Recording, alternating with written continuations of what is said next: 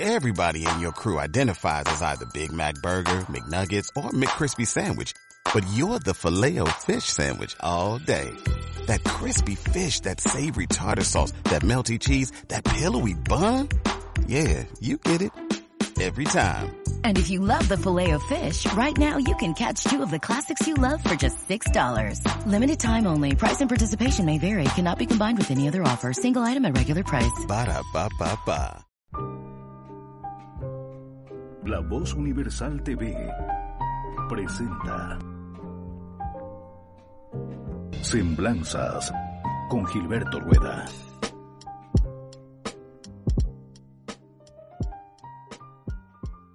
Hola, ¿qué tal? ¿Cómo están? Bienvenidos una vez más a su programa Semblanzas por su radio favorita, Radio La Voz Universal. Hoy vamos a hablar de un personaje muy importante para nuestra historia, la historia de Santa Cruz y la historia de nuestro país en general. Un personaje que en un tiempo donde había muchas dificultades políticas en nuestra región, en el oriente boliviano, este personaje supo ser todo un líder que intentó conducir a su pueblo hacia mejores días y darle un mejor futuro.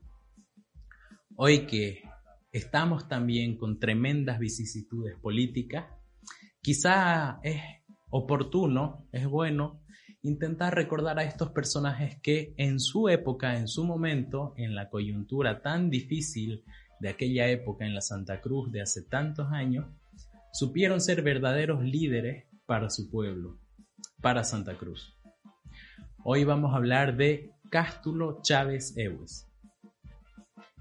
Cástulo Chávez Ewes nació en la pequeña comunidad de Portachuelo, una por entonces una importante comunidad dentro de lo que es el departamento cruceño y cuna de muchas antiquísimas familias del oriente boliviano que se pueden remontar hasta el siglo XVI inclusive. El mismo Cástulo Chávez pues tenía ah, ascendencia en familias que tenían sus eh, raíces en los primeros españoles que llegaron con Ñuflo de Chávez en el siglo XVI. Cástulo Chávez nació en una fecha emblemática, un 26 de febrero de 1887 una época en la que Santa Cruz todavía era una pequeña ciudad eh, y para ser tan pequeña era aún así la más grande que había en todo el departamento. Tenía su colegio nacional que como ya hemos visto en anteriores programas era el centro quizá más importante de estudios en toda la región, donde a pesar de formarse solamente hasta el bachillerato a los jóvenes cruceños, pues se les daba una formación bastante sólida, la cual, a pesar de la simpleza del título académico, pues les otorgaba muchísimas facultades académicas y les abría muchas puertas, sobre todo en esta región del oriente boliviano. Cástulo Chávez va a hacer sus primeras letras en su pueblo natal, en Portachuelo, una región que ya anteriormente había sido cuna de otro gran cruceño portacholeño y que para la época en la que nace Cástulo Chávez ya se empezaba a reconocer mucho más ya que eh, había muerto recientemente y es que es así lamentablemente cuando las personas empiezan a adquirir notoriedad o cuando se empieza a hablar de ellas es cuando ya han muerto.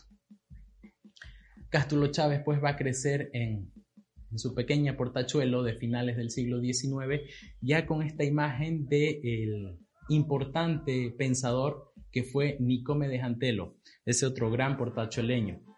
Va a pasar en Portachuelo sus primeros años de estudio y para hacer la instrucción secundaria tendrá que trasladarse a la ciudad de Santa Cruz. No olvidemos que para la época, como ya les decía, el Colegio Nacional, o como era conocido por entonces, el Colegio de Ciencias y Artes, y que actualmente se conoce como Colegio Nacional Florida, era eh, el centro más importante de estudios y uno de los pocos que existía de formación secundaria en la región. Es más, en todo el departamento cruceño, hasta finales del siglo XIX, solamente existía el Colegio Nacional Florida en, el, en la capital del departamento y el poco conocido Liceo Bolívar en la ciudad de Valle Grande. Y pare de contar, no existían más centros de enseñanza secundaria en todo el departamento cruceño. En el Colegio Nacional Florida pues se formará Cástulo Chávez, saliendo bachiller con honores, siendo uno de los estudiantes más destacados de su generación. Esto lo reconoce muy bien uno de sus más grandes biógrafos, que fue don ah, Hernando Sanabria Fernández, que incluye una bastante completa biografía de Cástulo Chávez en su trabajo Cruceños Notables, obra póstumamente publicada. Cástulo Chávez saldrá bachiller el año de 1905. Para entonces, por las dificultades que habían para hacer estudios superiores o estudios profesionales, se quedará a residir un tiempo más en la ciudad de Santa Cruz, en la capital, para sustentarse, para mantenerse en su residencia en la ciudad, conseguirá un trabajo como preceptor, como se les decía en la época, a los maestros de escuela que había en la ciudad. Será preceptor de una pequeña escuela y de acuerdo a la usanza de la época, irá ascendiendo en categorías, por así decirlo, dando exámenes de competencia. De acuerdo a estos exámenes de competencia, irá ascendiendo tanto en importancia como en jerarquía dentro del escalafón del magisterio cruceño. Eh, aunque tal estructura como tal entendida actualmente, pues no existía todavía. No existía ni siquiera un instituto o un centro de formación docente. En estas condiciones trabajará el ahora profesor, por entonces profesor, Cástulo Chávez.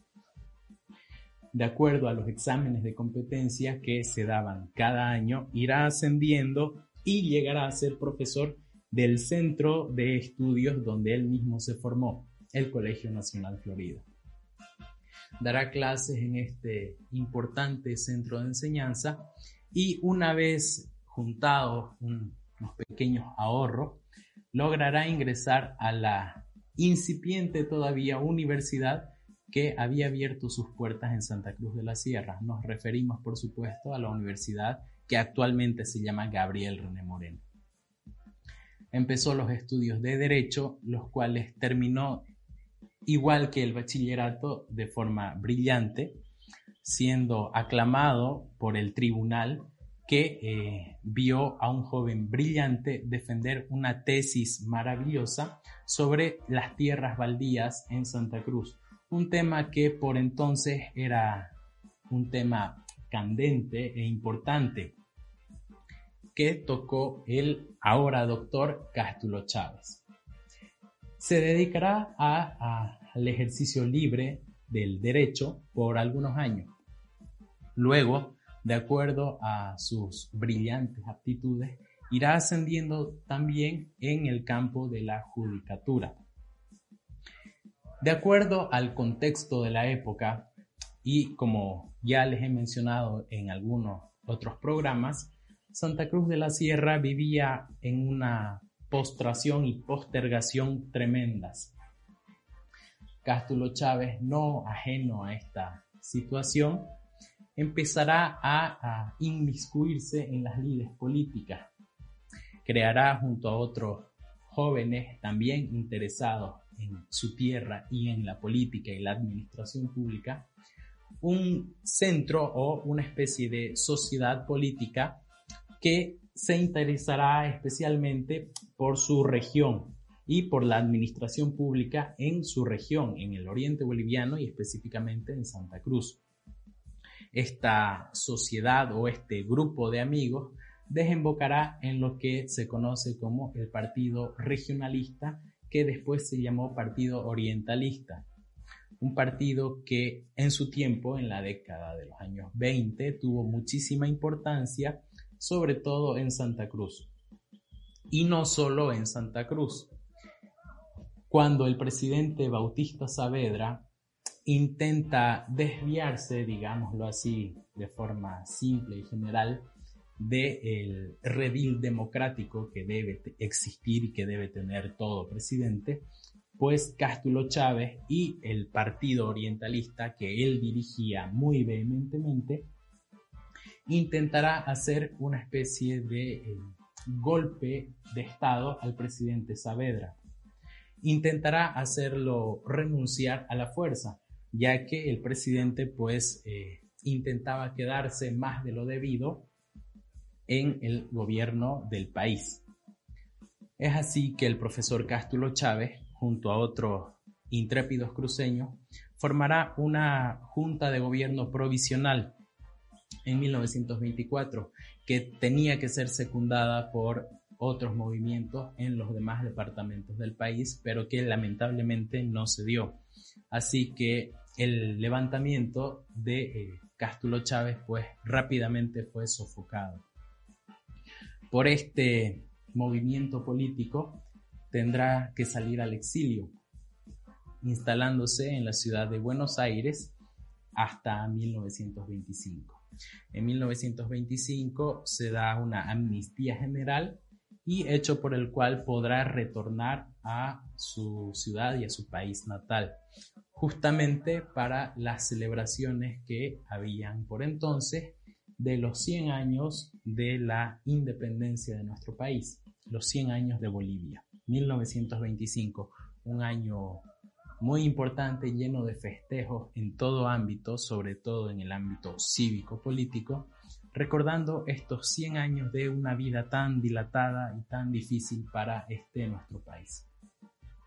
Pero antes de eso, en 1921, ya Cástulo Chávez había participado también en algunos levantamientos cívico-políticos.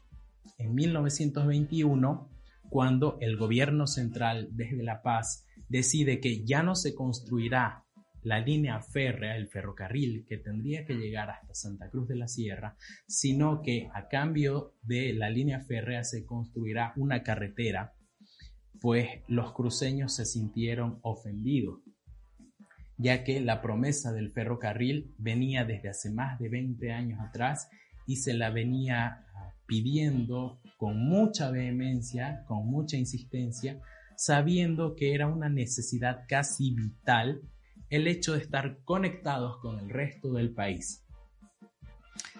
Al desechar la idea del ferrocarril y cambiarla por la simple idea de una carretera, pues no les gustó para nada a los cruceños de la época. Es así que se dan muchos levantamientos populares en Santa Cruz y en las provincias también, reclamando con el famoso lema de ferrocarril o nada. Cástulo Chávez será uno de los principales dirigentes en estos levantamientos populares y en estas casi grescas que se armaron, reclamando por los derechos que tenía Santa Cruz. Por este tiempo, el profesor Cástulo Chávez, el ya abogado doctor Cástulo Chávez, era un joven importante dentro de la sociedad cruceña que se destacaba por su activismo, por su civismo y por su amor a Santa Cruz. Por esto mismo, muchos jóvenes, muchas instituciones, sobre todo de jóvenes, organizaciones, profesores, catedráticos de la universidad, lo impulsan en la carrera política. Es así que llegará a formar parte del Consejo Municipal. No olvidemos que en aquella época no existía la figura propiamente dicha de un alcalde, sino que existía una junta municipal donde los municipios eran los que eh, administraban el municipio propiamente dicho. En los años 20, pues, ejercerá este cargo varias gestiones el profesor Cástulo Chávez. Andando el tiempo también y sin dejar de lado su labor docente, llegará a ejercer la cátedra en la universidad que fue su alma mater, en la universidad ya con el nombre de Gabriel René Moreno. Será uno de los mejores docentes que va a tener en su tiempo la Universidad Estatal Cruceña y asimismo como a su región defendiéndola a capa y espada contra los intentos desde el gobierno central también de cerrar la universidad en los años 30. Cástulo Chávez también participó en muchos congresos, no solo a nivel nacional, sino a nivel internacional, en cuanto a temas jurídicos y en cuanto a temas cívicos. Ya en los años 30 era un personaje importante que se perfilaba no solo a nivel regional, sino a nivel nacional. Un personaje que ya era conocido por su probidad y la importancia de su palabra en su región. Cástulo Chávez, a la par de eh, sus funciones en la cátedra en la Universidad Cruceña, seguía ejerciendo también en la Judicatura Cruceña. Ocupó importantes puestos dentro de lo que es la Judicatura Cruceña hasta los años 30 e inclusive hasta los primeros años de la década de los 40. En los difíciles años de la Guerra del Chaco, le tocará al doctor Cástulo Chávez trabajar para su país. Se crea una comisión una vez terminada la Guerra del Chaco en 1935 para evaluar jurídicamente y también desde muchos otros campos los daños que había sufrido nuestro país a consecuencia de esta nefasta guerra que duró tres años y que tanto desangró a nuestro país. Trabajará pues en esta comisión el doctor Chávez por algunos años y dejando un informe brillante que mostrará a detalle todos los problemas que devinieron de la guerra del Chaco para nuestro país. En 1944 ya será ah, elegido senador por Santa Cruz en una época también muy difícil y considerando ya su elevada edad, pues eh, podemos decir que a pesar de la edad que tenía, actuó valientemente en una época en la que ser senador o congresista en general, pues no equivalía a tener seguridad en cuanto a la vida personal. No olvidemos que un año antes, en las matanzas de Chuspipata, se había asesinado al muy famoso senador también, cruceño también, Rubén Terraza, el doctor Cástulo Chávez, pues, hay que decirlo, se arriesgaba, arriesgaba su vida al encarar este cargo político en la ciudad de La Paz. Después de muchos años de servicio también había trabajado en la magistratura, había sido elegido vocal de la Corte Suprema de Justicia en Sucre y después de tantos años de servicio no solo a su región, no solo a Santa Cruz, sino a su país, pues va a fallecer en la capital de la República, en la ciudad de Sucre, en octubre de 1947. Hay que mencionar, y, y es bueno destacar también que los hijos del doctor Cástulo Chávez también llegaron a ser grandes personajes en nuestro país. Uno de ellos, el doctor Ñuflo Chávez Ortiz, llegó a ser vicepresidente de este país en una época también muy convulsa y llegó a ser un personaje muy importante, sobre todo en cuanto a temas campesinos se refiere, siendo uno de los ideólogos de la reforma agraria que impulsó el MNR en los años 50. Se dice que esta obra del doctor Ñuflo Chávez llegó a ser tan importante que muchos países vecinos se copiaron prácticamente el modelo de esta revolución agraria que se dio en Bolivia en los años 50. La descendencia del doctor Cástulo Chávez. Hemos, nos hemos permitido en este programa hablar de un importante líder cruceño y nos gusta verlo así, como un líder, un personaje que supo situarse en su contexto y supo dar la cara por su región.